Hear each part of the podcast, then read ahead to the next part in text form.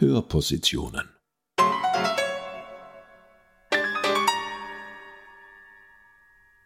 Eine Kooperation von Musiksammlung der Tiroler Landesmuseen und Gemeindemuseum Absam.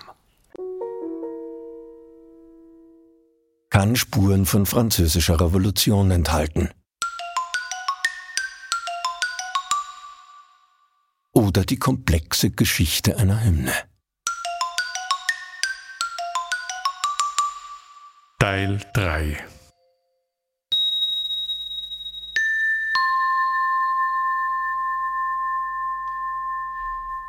Kapitel 1 Die Landeshymne und das Anything Goes der Postmoderne. Im Gegensatz zur Moderne unterliegt die Postmoderne nicht mehr dem Zwang des immer Neuen, in der Postmoderne geht es um das neuerliche Anordnen, das Arrangieren, die Rekombination vorhandener Ideen.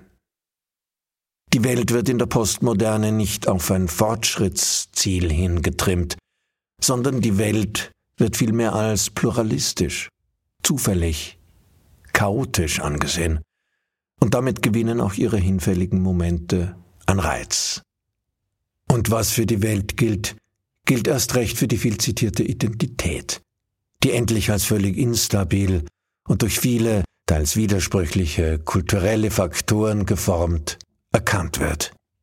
Die Postmoderne ermöglicht so entlarvende Blicke auf zentrale Erzählungen der Gegenwart, der letztendlich auch die Tradition als Fiktion abhanden kommt.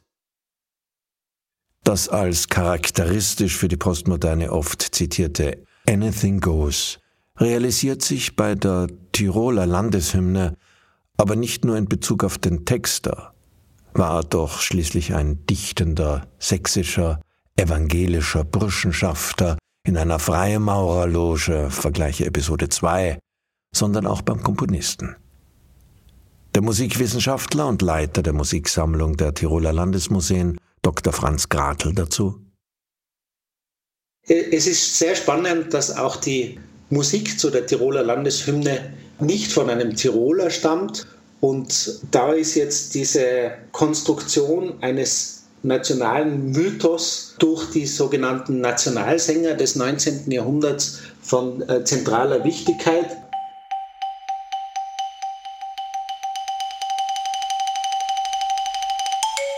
Der Komponist der Tiroler Landeshymne, Leopold Knebelsberger, war ein gebürtiger Klosterneuburger, also ein Niederösterreicher.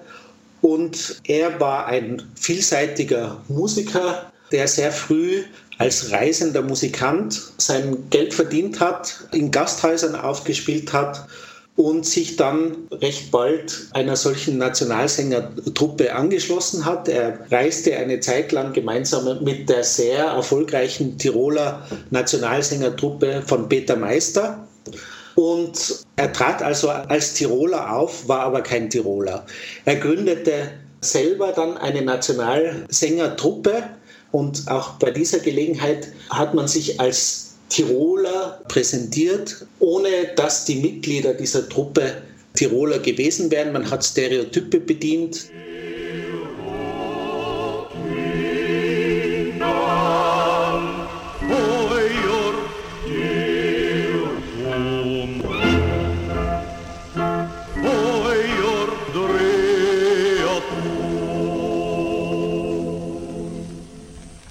Übrigens hat diese Nationalsängertruppe von Leopold Knebelsberger Fantasietrachten gehabt. Man hat da eben etwas entworfen, das la Tirol ausgesehen hat. Und Knebelsberger hat auch eine Zeit lang mitgewirkt an einer Kärntner Nationalsängertruppe, ist also auch als Kärntner Sänger aufgetreten. Man hat da das ist jetzt durchaus postmodern eigentlich.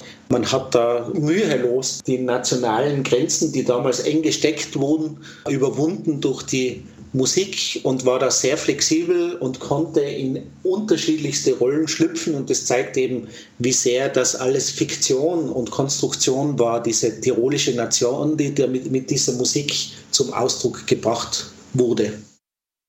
Augsburger Tagblatt, 14. September 1857 Am verwichenen Samstag gaben sechs Tiroler Nationalsänger, an ihrer Spitze die Gebrüder Meister, ein Konzert. Das Programm enthielt eine Menge der anziehendsten Quartetten und Jodlerlieder, welche auch reizend vorgetragen wurden und immer den lebhaftesten Beifall hervorriefen. Das Lied Sandwirt Hofer von Julius Mosen, von Peter Meister meisterlich vorgetragen, wurde stürmisch wiederholt verlangt, und Meister, selbst ein dekorierter Kriegsmann und eine Figur, die lebhaft an Hofer erinnert, sang noch einmal mit ergreifendem Vortrag. Und von der Hand die Binde nimmt ihm der Korporal. Andreas Hofer betet allhier zum letzten Mal, dann ruft er, nun, so trefft mich's recht, gebt Feuer, ach, wie schießt ihr schlecht, ade, mein Land Tirol. Trotz der niedergestellten Preise war der Besuch schwach. Durchreisende Engländer und Franzosen bildeten den Kern auf den Plätzen, wo der einst unsere Haute Volée saß und zeigten das große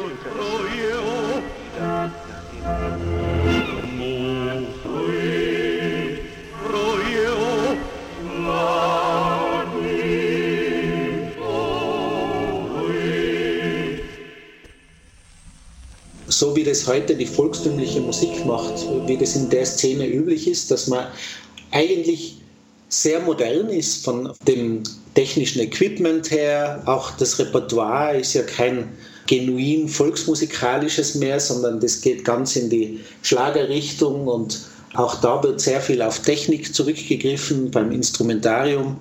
So war das auch im 19. Jahrhundert. Also man bediente die Klischees, indem er die Codes musikalischer Natur benutzte. Natürlich auch der Jodler, der ganz, ganz wichtig ist, als typisch elblerisch. Dann aber auch eben die Kleidung, dann das Instrumentarium. Also es gibt ja einen schönen Bericht aus Mitteldeutschland, wo von einem Konzert berichtet wird, wo ein Holz- und Strohinstrument gespielt wurde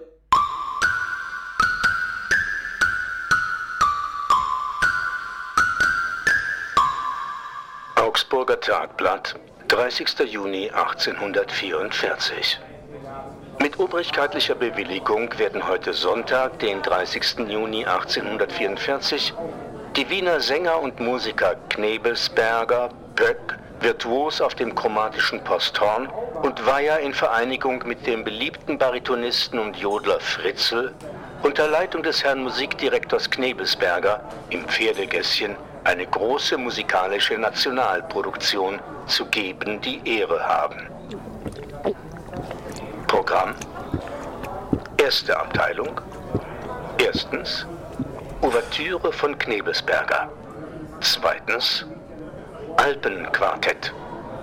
Drittens die Rückkehr in die Heimat. Arie für Bariton. Viertens Potpourri der musikalische Blumenstrauß. Zweite Abteilung. Erstens des Sennen Frohsinn, Alpenquartett von Fritzl. Zweitens steirische Tänze fürs Posthorn.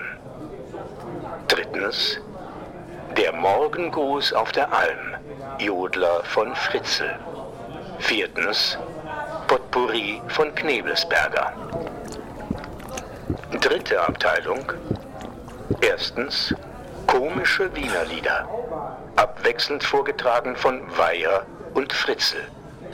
Zweitens Erinnerung an den Rheinfall, Walzer von Knebelsberger. Drittens Naci Vaci, großes Gesangspotpourri. Viertens Variationen auf dem Holz- und Strohinstrumente vorgetragen vom Musikdirektor Knebelsberger. Inzwischen weiß ich auch, was dieses Holz- und Strohinstrument war. Das ist äh, ganz eindeutig ein sogenanntes hölzernes Glachter, also ein Xylophon, wie es in der Tiroler Volksmusik beliebt war. Und offenbar kannte Knebelsberger dieses tirolische Instrument und wollte mit diesem typischen Instrument, das ja ganz charakteristisch ist, wollte er eben auch dieses tirolische betonen, obwohl er auf diesem Instrument dann Straußwalzer spielt. Eine sehr spannende Geschichte und ähnlich spannend und spannungsreich war das auch im Fall von Leopold Knebelsberger und seiner niederösterreichisch, kärntnerisch, tirolisch internationalen Truppe. Kapitel 2 Wie Musik sich verselbstständigt oder Grabgesang auf das Echte.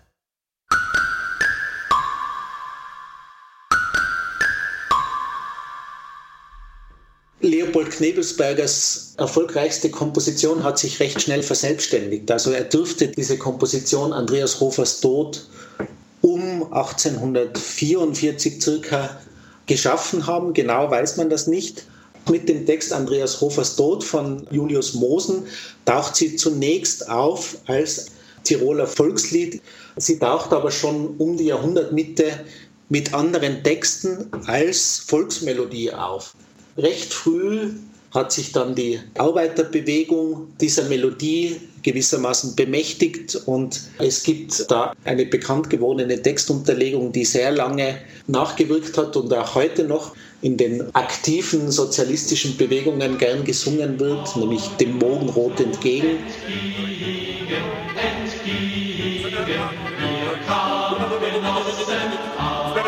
War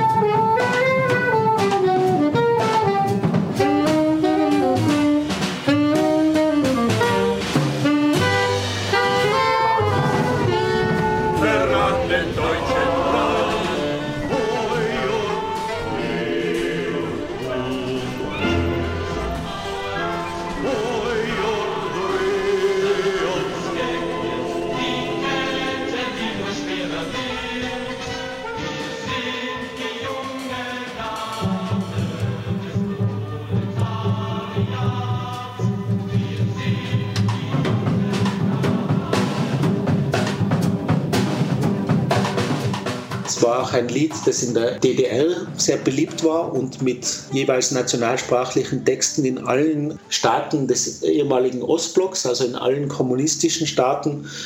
Die Rezeptionsgeschichte ist wieder eine sehr diverse und auch wieder eine, die ganz viele Grenzen ideologischer Natur dann überwindet, weil es ist ein, ein recht weiter Weg von der nationalen Erhebung der Burschenschaftler 1831 hin dann zu der Arbeiterbewegung und zu den kommunistischen Regimes im 20. Jahrhundert und zu den sozialistischen Arbeiterclubs noch des 21. Jahrhunderts. Aber überall dort ist diese Melodie gerne aufgegriffen worden.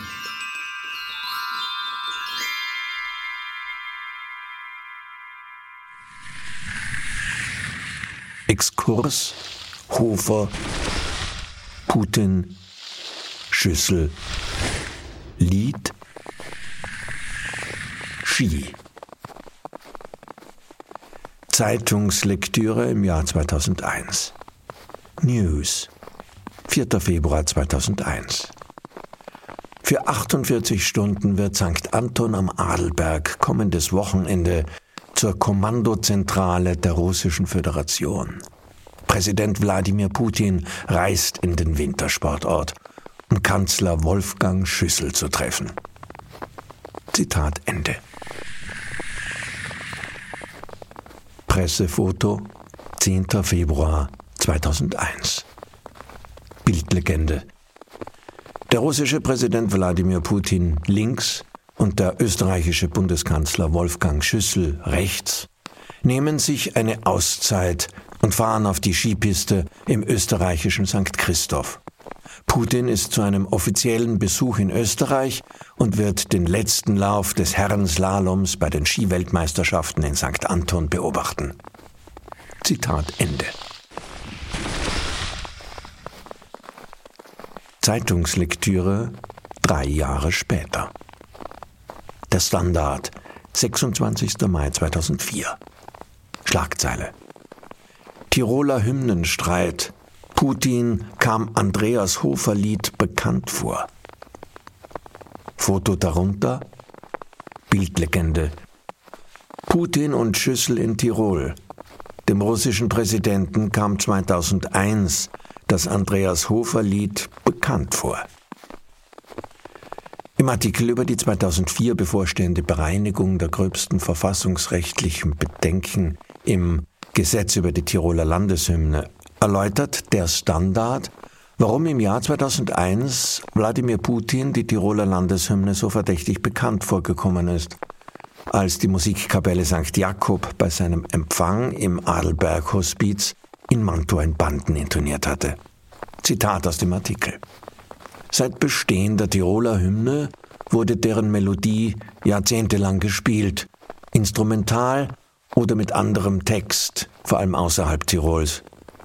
Das Lied Dem Morgenrot entgegen mit dem Text von Heinrich Eildermann von 1907 wurde in Schulklassen der DDR einstudiert, war beliebt bei FDJ-Treffen und in anderen Staaten des ehemaligen Ostblocks. Zitat Ende. Angeblich war es auch eines der Lieblingslieder von Genossen Erich Honecker, der 1946 im Auftrag der KPD in Berlin die Jugendorganisation Freie Deutsche Jugend FDJ gegründet hatte.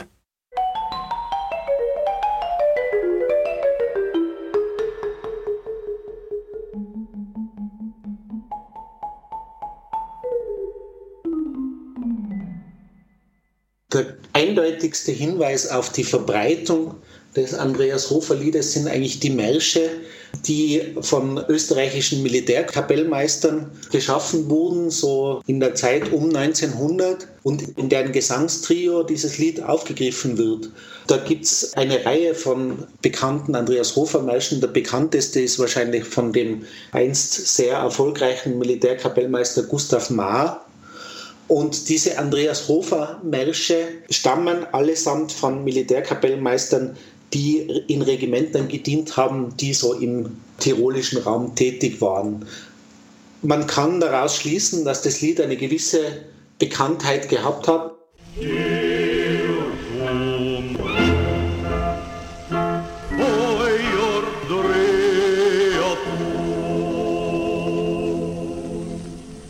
Es kommt auch zum Ausdruck die Perspektive des Textdichters und diese Perspektive war die eines überzeugten preußischen Nationalisten, der schon Preußen als den Nukleus Großdeutschlands gesehen hat und deswegen kommt auch das Deutsche Reich so prominent vor. Übrigens durchaus unhistorisch Deutschland blutet das Herz, als Andreas Hofer stirbt. So war das natürlich keineswegs. Es war ja nicht einmal so, dass der Kaiser in Wien und die Österreicher den Tirolern die Stange gehalten haben da in dieser Zeit. Also was dieser Aufrührer da in, in Tirol getrieben hat, das scherte die Preußen und auch andere deutsche Fürsten relativ wenig. Es ist alles ex posteriori dann äh, eben zu diesem Freiheitskrieg gemacht worden und stilisiert worden als ein Geschehen, das von Österreich und von Deutschland so mit, mit Sympathie betrachtet worden wäre. Die Musikwissenschaftlerin Sandra Hupfauf weist in einem Aufsatz über das Andreas Hofer Lied auf einen prominenten Kritiker hin. Sie schreibt, nicht jeder lauschte innig bewegt dem Vortrag des Andreas Hofer Liedes.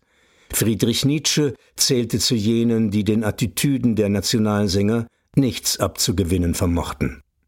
Sie zitiert aus einem Brief Nietzsches, den er aus Bonn im Juni 1865 an seine Mutter Franziska geschrieben hat. Ich wundere mich oftmals, dass ich wirklich im 19. Jahrhundert lebe. Neulich war Fronleichnam-Fest. Am Nachmittag desselben Tages gab eine echte Tiroler Gesellschaft ein Konzert mit der gewöhnlichen, gemachten Natürlichkeit, mit der stereotypen Rührung beim Andreas Hofer Lied.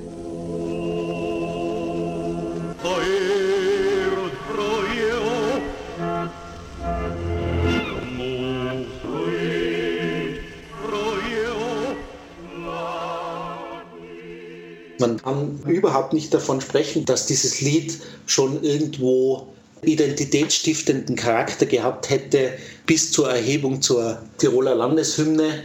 Es war wahrscheinlich ein Lied unter vielen. Es war wahrscheinlich dieses andere Lied des Andreas Hofers Tod auch thematisiert. Ach Himmel, es ist verspielt um einiges populärer in Tirol.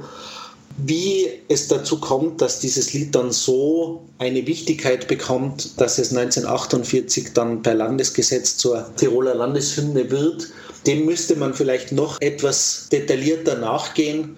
Es war wahrscheinlich auch die Südtirol-Thematik, die da eine Rolle spielt, weil man natürlich auch Andreas Hofer als eine südtirolische Identifikationsfigur gesehen hat. Und es mag gut sein, dass man deswegen auch auf Andreas Hofer und dieses Andreas Hofer-Lied gesetzt hat. Allerdings muss man sagen, dass die Südtiroler sich mit diesem Lied weit weniger identifizieren. Südtirol, Gedanken fort. Wir klungen fand, dann wird wieder alles toll. Auf Wiedersehen. Vereinigt mein Vier Schönes, wie es aussieht, mein schönes Tirol. Wir halten wir, wir Treue wie es sein heute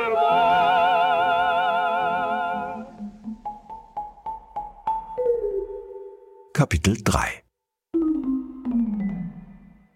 Weder Andreas Hofer noch Toketronic. Wäre die Entstehungsgeschichte der Tiroler Landeshymne im 19. Jahrhundert mit einem Freimaurer aus Sachsen als Autor und einem fahrenden Musikanten mal Steirer, mal Kärntner, mal Tiroler, aus Klosterneuburg als Komponisten nicht schon kompliziert genug, zeigten sich grundsätzliche Probleme dieser Hymne im Jahr 2009, als die Nordtiroler auch zur Südtiroler Landeshymne gemacht werden sollte, liegen doch Geburtsort, Sterbeort und der Lebensmittelpunkt des Hymnenprotagonisten Hofer heute in Italien. Da der Text der Nordtiroler Hymne nur eine kurze Episode, im konkreten Fall die Finale, aus Hofers Leben thematisiert, deren Schauplatz aber in Oberitalien liegt, konnte man der Diskussion über die hymnische Gebietseroberung Richtung Süden mit Spannung entgegensehen. Die Abgeordnete Elena Arzioli von der Lega Nord erklärte zu dem Antrag, dass die Nordtiroler Hymne als Ausdruck der gemeinsamen Geschichte Tirols auch in Südtirol weiterhin wie bisher bei offiziellen Anlässen und Feierlichkeiten ganz selbstverständlich gespielt und gesungen werden soll, am 4. Februar 2010 im Bozner Landtag folgendes. Es mag schon stimmen, dass das Andreas Hofer-Lied die Hymne vom österreichischen Bundesland Tirol ist, aber es ist nicht die Hymne der Südtiroler zumindest nicht die gefielte Hymne des Volkes. Diese ist eindeutig das Lied, wohl ist die Welt so groß und weit und zählt nicht erst seit gestern. Das Hoferlied als Hymne einzuführen, das wäre eine weitere arrogante Vorgehensweise von oben. Weder die deutsche noch die latinische Bevölkerung steht hinter dem Lied, äh, von der italienischen ganz zu schweigen. Und da wird auch eine Übersetzung ins Italienische nichts ändern. Ich wundere mich schon darüber, dass man einerseits die italienischen Toponome abschaffen will, während man andererseits aus politischem Kalkül Andreas Hofer zum Andrea Hofer werden lässt. Wir singen echt auch nicht den Frühling von Joseph Green, sondern die Primavera von Giuseppe Verdi. Die Übersetzung des Namens Hofer, die kann als anmaßend und würdelos bezeichnet werden. Aber unabhängig davon, ob man jetzt Andrea oder Andreas singt. Da tun sie nicht leider Italiener mit dem Lied zum Mantua ein Bandenschwarz, sondern auch die deutschsprachigen Südtiroler vielen andere Lieder als die ihrigen. Wir haben eben unseren eigenen Adler, unsere eigene Uni, unseren eigenen Landeshauptmann und auch unsere eigene Hymne. Wenn wir schon eine Hymne gesetzlich festlegen, nachher die Hymne der Menschen dieses Landes und nicht jene von unserem Nachbarland.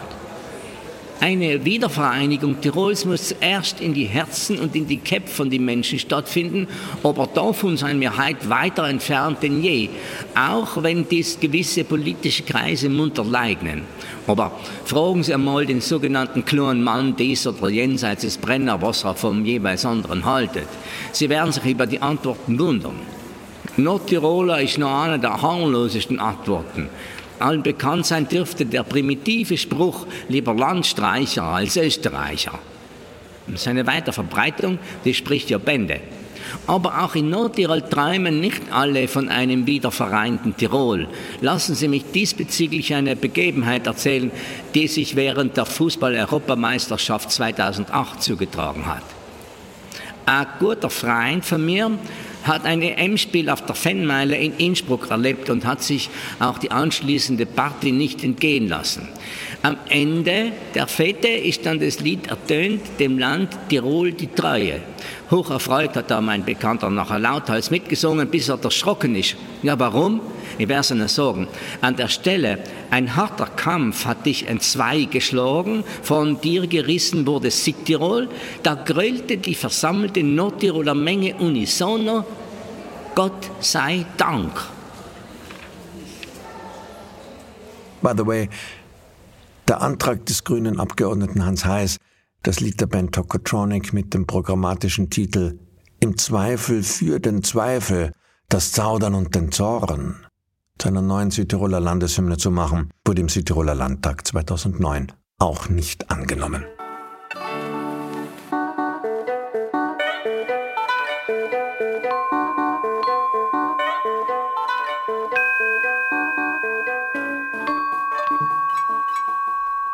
Was die Tiroler Landeshymne von anderen Hymnen seien sie Nationalhymnen oder Landeshymnen, unterscheidet, ist, dass da überhaupt nicht Bezug genommen wird auf das Land und seine Vorzüge oder die Bewohner und ihre Besonderheiten, so wie das der Normalfall ist, so wie das zum Beispiel in der Salzburger Landeshymne gemacht wird oder in der oberösterreichischen, wo es ja zu dieser Gleichsetzung kommt zwischen der Heimatliebe und der Liebe eines Hundes zu seinem Herrn. Also es ist eine sehr naiv anmutende dialektale Hymne. Aber im Normalfall werden eben diese Vorzüge besungen.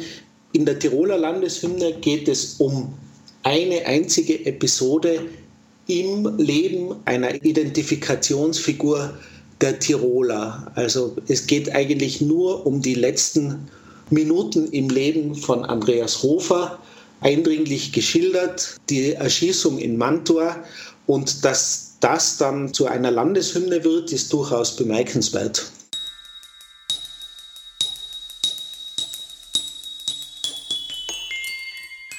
Kapitel 4 The times they are a changing. Mit ihnen das Land Tirol,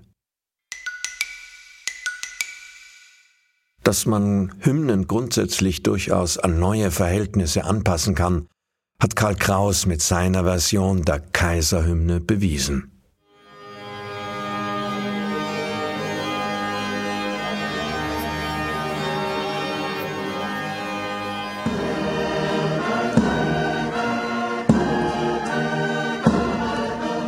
Gott erhalte, Gott beschütze vor dem Kaiser unser Land mächtig ohne seine Stütze, sicher ohne seine Hand. Ungeschirmt von seiner Krone stehen wir gegen diesen Feind. Nimmer sei mit Habsburgs Throne Österreichs Geschick vereint.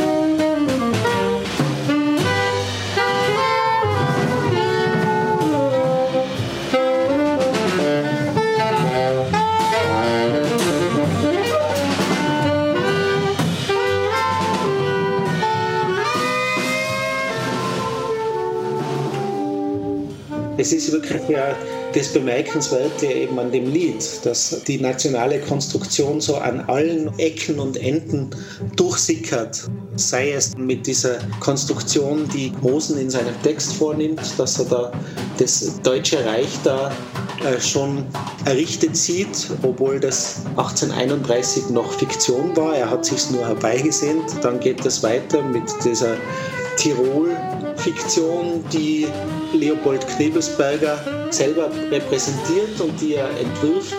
Es geht dann weiter in der Konstruktion von einem Liedmythos, der da so kurios einzementiert wird, der aber nicht passt, wenn man sich die Rezeptionsgeschichte des Liedes ansieht, das in so vielen textlichen Varianten existiert. Also nichts stimmt wirklich so hundertprozentig zusammen, wenn man sich das Andreas Hofer Lied genau anschaut.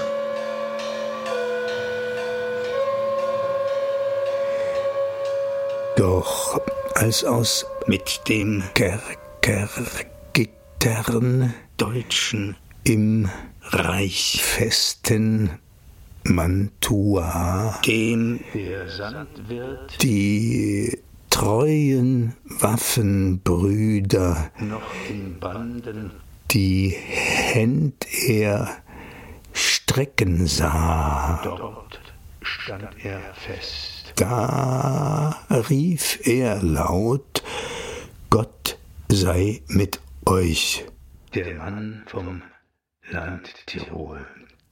mit dem verratenen deutschen Reich Und, und mit dem Land Tirol. Und mit dem Land Tirol. dort sollt er niederknien. Er sprach, das tu ich nicht, Betet. Will sterben, wie ich stehe, allher, will sterben, wie ich stritt. dann ruft er, So wie ich steh auf dieser Schanz, nun so trefft mich recht. es leb mein guter Kaiser Franz. Gebt Feuer. Mit ihm Ach, das Land Tirol. zum letzten Mal. Ach, wie schießt ihr schlecht. Mit ihm das Land Tirol. Mit ihm das Land Tirol. Ade, der Tod, mein Land, Vom Tirol. Iselberg Ade, mein geschickt Land, Tirol. Ade, mein Land, ins Tal. Tirol. Ade, mein Land, Tirol.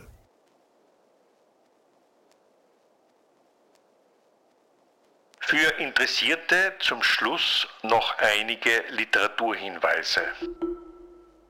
Eine ausführliche musikwissenschaftliche Studie über die komplexe Rezeptionsgeschichte des Andreas Hofer Liedes hat Franz Gratl 2009 publiziert. Franz Gratl in Patua zu Manden. Introduktion, Thema mit sechs Variationen und Coda zur Tiroler Landeshymne. In Ausstellungskatalog Hofer Wanted Innsbruck, Wien 2009. Manfred Wehlan Österreich und die Heidenhymne Politische und kulturhistorische Betrachtungen. Wien 2009 Ulrike Eichhorn und Stefan Jeglitsch Österreichische Hymnen im Spiegel der Zeit Geschichte und Geschichten von Bundes-, Landes-, Europa- und inoffiziellen Hymnen. Wien 2010. Sandra Hupfauf mit dem verratenen Deutschen Reich. Das Andreas Hofer-Lied zu Mantua in Banden. In Sandra Hupfauf und Silvia Maria Erber. Liedgeschichten Musik und Lied in Tiroler Politik und Gesellschaft 1796 bis 1848. Innsbruck 2013. Bettina Kern, Julius Mosen, der politische Dichter. In Festschrift für Adolf Laufs zum 70. Geburtstag. Berlin Heidelberg 2006. Südtiroler Landtag, Wortprotokoll der 49. Sitzung vom 4. Februar 2010, Bozen 2013. Heinz Klaus Metzger, Musik wozu? Literatur zu Noten, Frankfurt am Main 1980.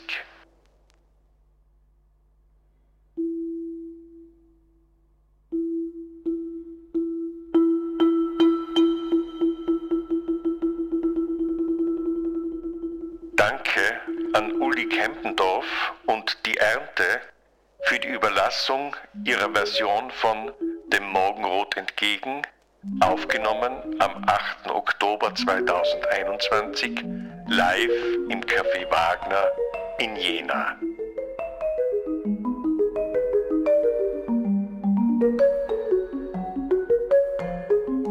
Sie hörten Teil 3 der dreiteiligen und komplexen Geschichte einer Hymne. Gelesen haben Rainer Ecker und Johann Nicolussi. Musik Matthias Legner.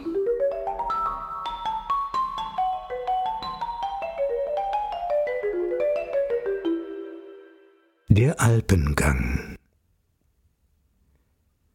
Des Morgens früh, zu guter Zeit, geh ich zur Sinnerin.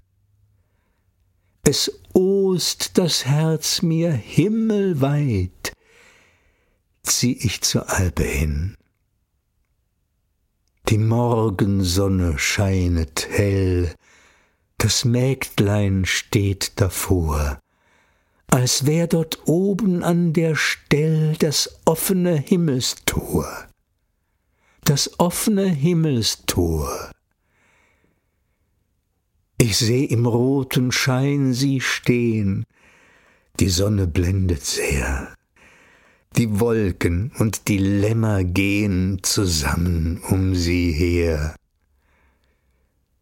Ein grünes Bändel auf dem Hut, am Herzen Röslein rot. Ach, wüßt ich nicht, wie lieben tut. Was hätt es noch? Für Not. Julius Mosen aus der Sammlung Leben und Liebe auf dem Lande.